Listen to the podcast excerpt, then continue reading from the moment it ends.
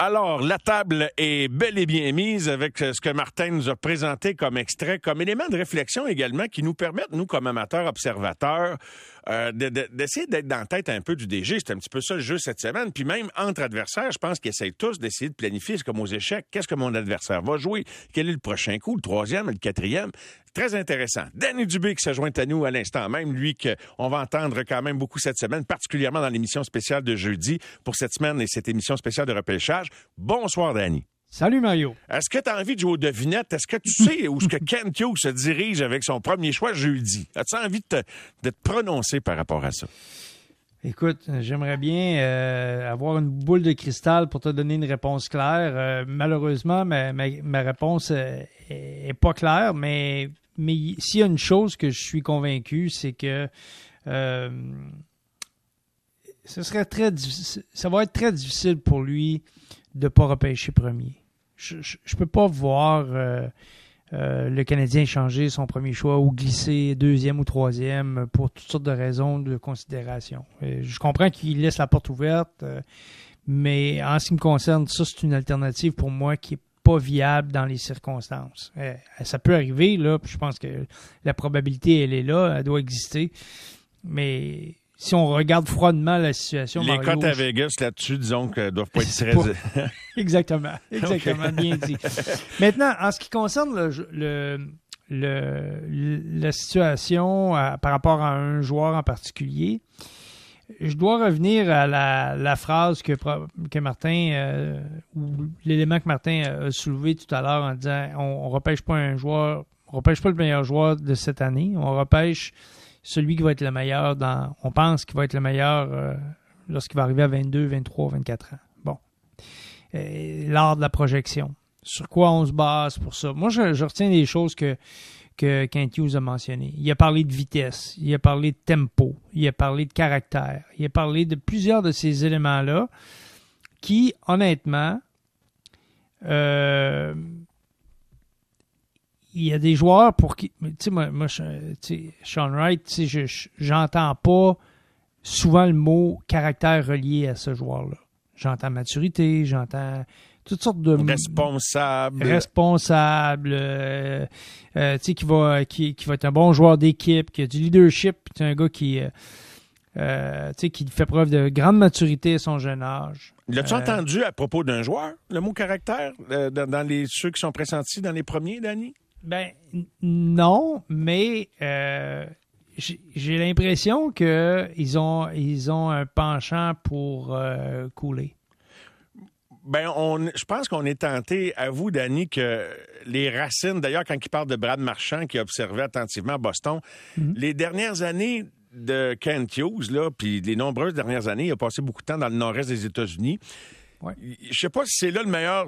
Est-ce que c'est devenu le nouveau meilleur bassin de développement du hockey pour la mhm. Ligue nationale? Euh, mhm. Je serais curieux d'entendre des experts là-dessus. Mais euh, je pense que tu as je serais pas en désaccord avec toi. Tu sais, j'ai pas de certitude, mais j'avais ben j'ai envie de penser que c'est possible ce que tu dis. Je, je, puis je vais t'amener un autre élément parce qu'aujourd'hui, dans la discussion ou dans le point de presse, ça a été soulevé et discuté par les deux, les deux personnes en question qui étaient euh, au podium. Euh, donc, Vincent Lecavalier et Kent Hughes. Et les deux ont parlé de la toute la notion de maturité autour du fait que ça prend, c'est quand même pas facile pour un joueur d'être repêché premier au total et de jouer avec une organisation aussi médiatisée que celle du Canadien de Montréal. Non, il faut, non, faut, faut, que tu considères ça. C'est très, très important comme donnée. Alors, là, je fais juste. Tu sais, je, fais des scénarios, là, puis je veux que les gens comprennent. J'ai pas d'informations. Je fais juste, on jase, toi puis moi, puis je veux qu'on partage ça avec les gens. Bon. Wright et, euh, et euh, Slavkovski, d'après moi, s'ils sont repêchés par le Canadien, que ce soit un ou l'autre, l'an prochain, ils jouent à Montréal. Oui. Coulet, lui, il s'en va dans, au collège américain. Lui, c'est sûr qu'il ne joue pas à Montréal l'an prochain. Donc, Et pourquoi, juste pour l'auditeur qui dit pourquoi 5 lui... Pieds, 5 pieds 10, 170, déjà commis. Il n'est pas maturité. Il n'est pas à maturité. Il a déjà parlé que lui, c'est... bon, le plan, c'est de c'est de retourner au collège, là, évidemment, là, et euh, tout ça, c'est, on, sait comment ça fonctionne. Il va quand même se présenter au, camp d'entraînement, euh, euh, des recrues, puis tout ça, s'il est repêché, tout ça. Mais, mais lui, il s'en va au Minnesota l'an prochain. Bon, c'est, là le, plan. Imagine que c'est lui qui a choisi premier au total et qu'il s'en va jouer au Minnesota. Mm-hmm. Ben, écoute, la poussière va retomber quand il va arriver à Montréal, ce sera plus. Ce serait de le sortir du piège qui attend tout premier choix repêché à Montréal par Montréal. L'hypermédiatisation à court terme, je ne sais même pas si c'est un mot, là, mais je m'en excuse. Non, ça passe. OK. mais je pense que oui. oui. En tout cas, ça va être. Euh, c'est tout ça, l'espèce de, de, de, pression additionnelle, de, de, produire rapidement. en tout cas. Que le gars soit prêt, mais qu'il arrive ici pour son véritable essai, autrement dit. Comme, comme exactement Kyle McCarr avec l'Avalanche du Colorado, Danny. Oui. Même si ce n'est pas un premier au total, McCarr est un gars qui, a poursuivi, là, qui est pas allé dans la Ligue nationale immédiatement, immédiatement. Non, puis, écoute, il y a plusieurs euh, situations comme ça, euh, que ce soit dans les collèges américains ou ailleurs. Il y a des joueurs qui ont passé du temps chez les juniors aussi. Et lorsqu'ils ont terminé leur stage junior, je pense à Pietrangelo, entre autres, pendant des années, là, Saint-Louis se faisait euh, taper en arrière de la tête en disant Vous n'avez pas pris le bon. Mm-hmm. Ben, écoute, quand ce gars-là fait son entrée dans la Ligue nationale, euh, je peux te dire qu'on n'a plus jamais entendu parler de, de, on n'a plus jamais entendu parler de doute à l'endroit de son, de son talent. C'était réglé. Et, c'était réglé. Et encore aujourd'hui, il a changé d'organisation, mais c'est encore une, vedette dans la Ligue nationale, puis un joueur euh, extrêmement efficace.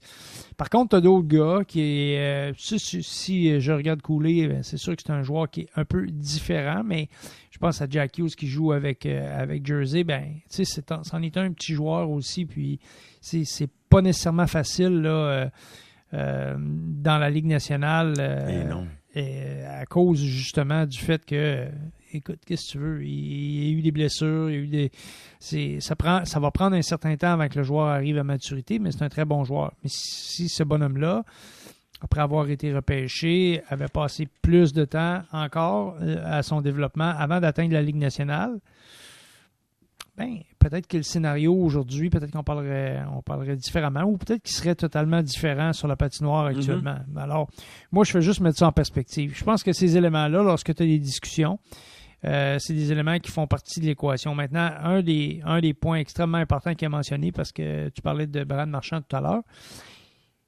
il a soulevé le fait que il aimait vraiment nommer, prendre en exemple Brad Marchand, parce que c'est un joueur qui a toujours continué à progresser, qui a voulu s'améliorer. Mais tu sais, quand tu es hyper dominant très tôt dans ta carrière, c'est rare que tu es animé par ce désir de, de progresser. Parce que tu arrives, tu es tellement au top, tu es tellement meilleur que les autres c'est rare. C'est des joueurs très spéciaux. À moins, à moins que, et j'ouvre une parenthèse parce qu'il y, a plein de choses, je trouve, que tu soulèves en disant ça, parce que là, nous autres, on t'écoute, puis euh, on a des noms dans la tête, etc. Mhm. À moins que tu te compares aux meilleurs, mais pas de ton année, de ah, toutes les années. Oui, oui, oui. c'est un très bon point. Ouais. Tu sais, si t'es Connor McDavid, puis toi, t'es un exceptionnel qui arrive à 15 ans, comme exemple, prends Shane Wright, puis que la, référence, donc, c'est McDavid, tu te mesures pas au monde de ton année, tu te mesures à la crème de la crème. Et si tu es encore animé par cette attitude-là, j'imagine qu'ils ont été capables de le déceler dans les entrevues, là, tu sais, j'ose croire. J'ose croire, et, également le désir de gagner, d'être, de, faire partie de, de l'équation gagnante, de cette espèce de, de, virage qu'une organisation prend, me dire, moi, là, je, je veux être je vais être sa photo de famille quand la Coupe Stanley va être en avant de, l'équipe. Et puis je, veux être, je veux être un de ceux-là. Et ça, c'est ce qui anime. Je, je, me souviens quand euh, Gabriel Underskog a été repêché, son année de repêchage, là, ce bonhomme-là, c'était pour tout le monde. Là, c'était un, un jeune de 18 ans, mais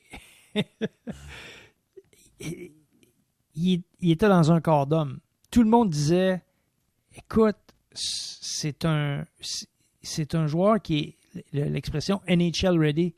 Il, va, jouer tout de suite dans la Ligue nationale. Et effectivement, il est devenu très rapidement le leader de l'équipe, etc. Puis aujourd'hui, ben, on voit que, bon, c'était pas lui le, le, le, joueur qui pouvait faire basculer une série à lui tout seul, mais d'entraîner l'équipe dans son, sillage, d'être le gars qui, rassemble tout le monde, d'être le leader incontesté, c'est ce qu'il a été, ou incontestable, c'est ce qu'il a été.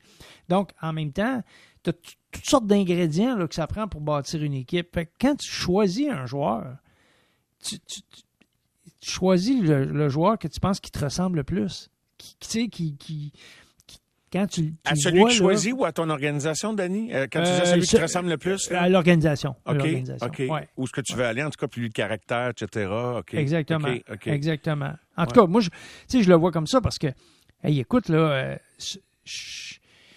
en première ronde, là, sur les 32 joueurs qui vont être repêchés, il y en a 13 qui vont jouer 100 matchs ou plus. Si tu te fais aux statistiques du passé, effectivement, La ça Ligue va nationale, c'est 40 Ouais. Et, et donc, il faut, il faut en tenir compte. Il y a, il y a, ce ne sera pas facile dans une année où il n'y a pas d'évidence.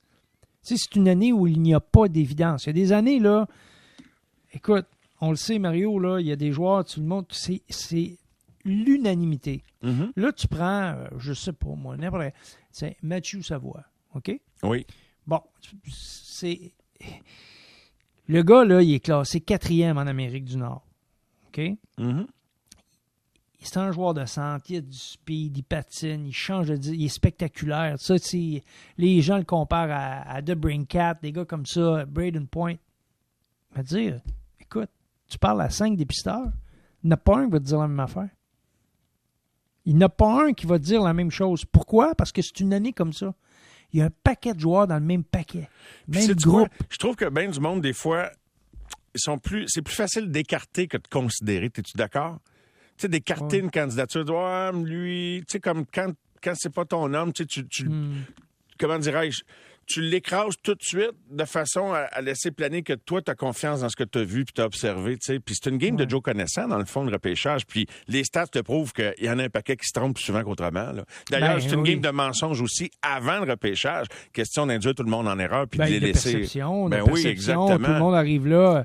Euh, les jeunes sont. Avoir l'air confiant pour prendre la bonne décision, c'est deux dossiers. On s'entend, Danny? Ah oui. Puis les, les joueurs aujourd'hui, ils sont, ils sont, on va dire, comme le gars, sont coachés. Ils sont préparés ils savent quoi dire, comment le dire, ils connaissent les pièges, ils connaissent les questions et ils sont surpréparés.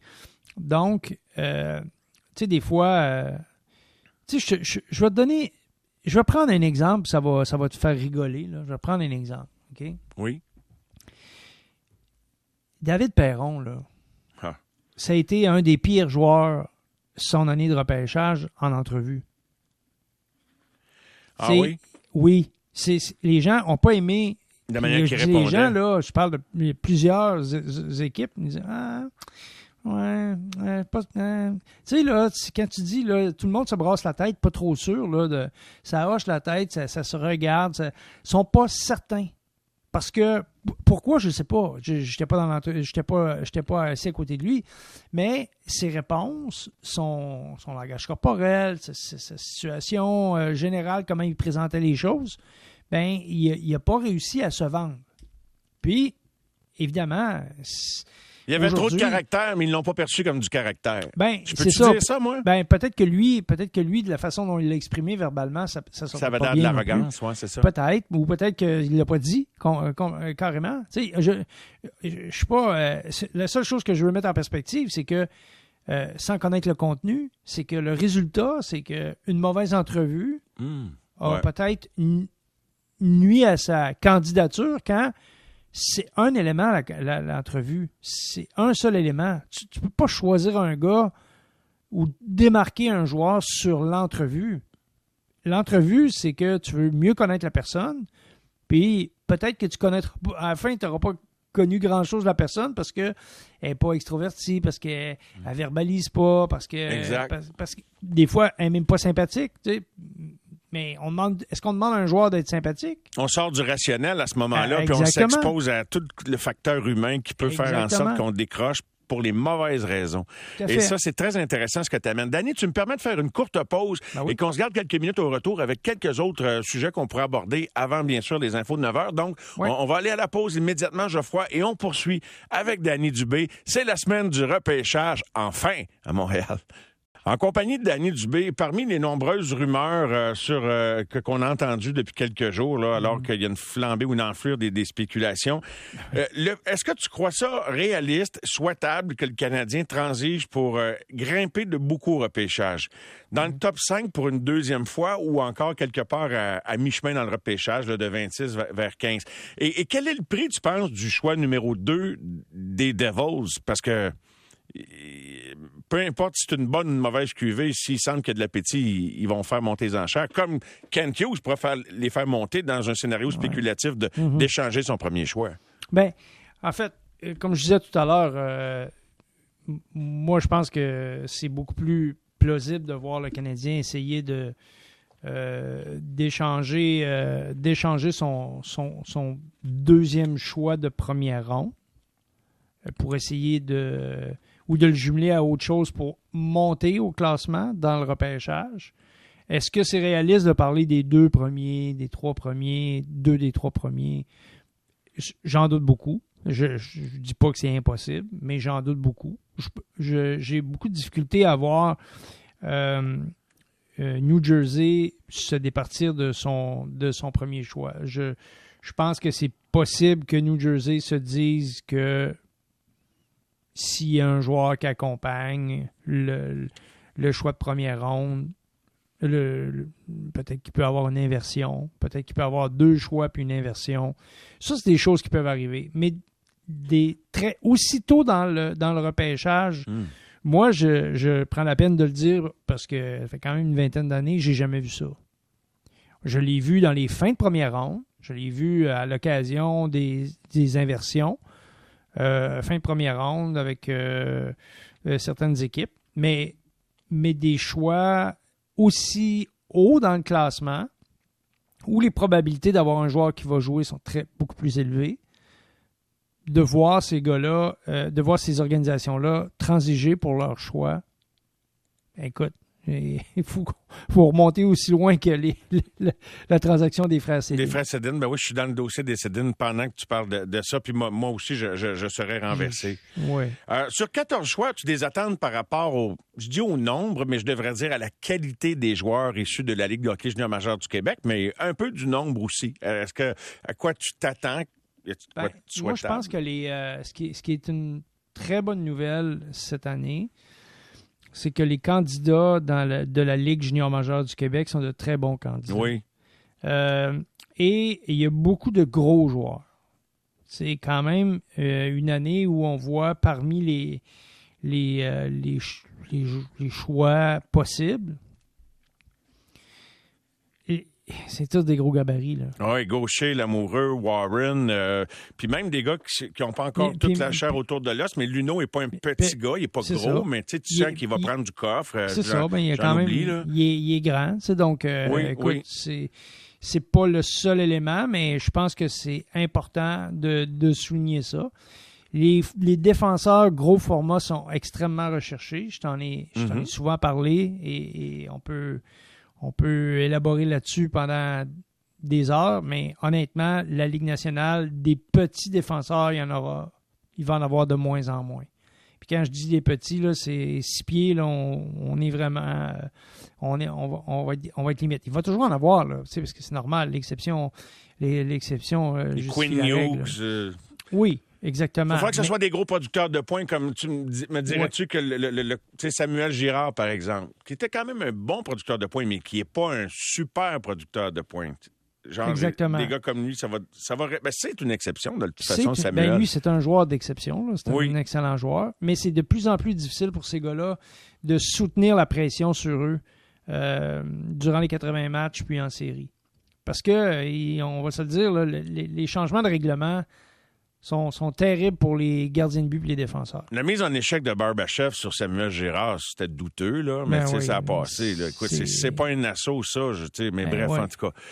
Euh, un autre élément pour euh, compléter, peut-être, Danny, si tu veux nous laisser sur une petite intrigue. Non, mais je, te laisse ça ouvert. Je sais que tu as plein, des choses plein la tête. Tu fais tes devoirs comme à chaque match, à chaque année de repêchage. On est à trois jours, donc je sens que tu penses vers ben couler dans, dans, ton jeu de devinette. C'est coulé, oh, tu penses, toi? Ben, j'ai cette impression-là. Je peux me tromper, là parce que, écoute, c'est sûr que moi, je pense que Wright, c'est le joueur qui est le plus prêt à jouer dans la Ligue nationale tout de suite. Mais si on veut euh, un petit peu contrebalancer toute la question de pression, de prendre un joueur qui va jouer dans quelques années plus tard, ça peut être une alternative, à condition qu'il soit assez bon. ben, poursuivons la discussion jusqu'à jeudi, bien sûr. On sera là dès 17h jeudi. Merci, Danny. Une excellente soirée. Parfait, Mario. À bientôt. Merci. Bye-bye.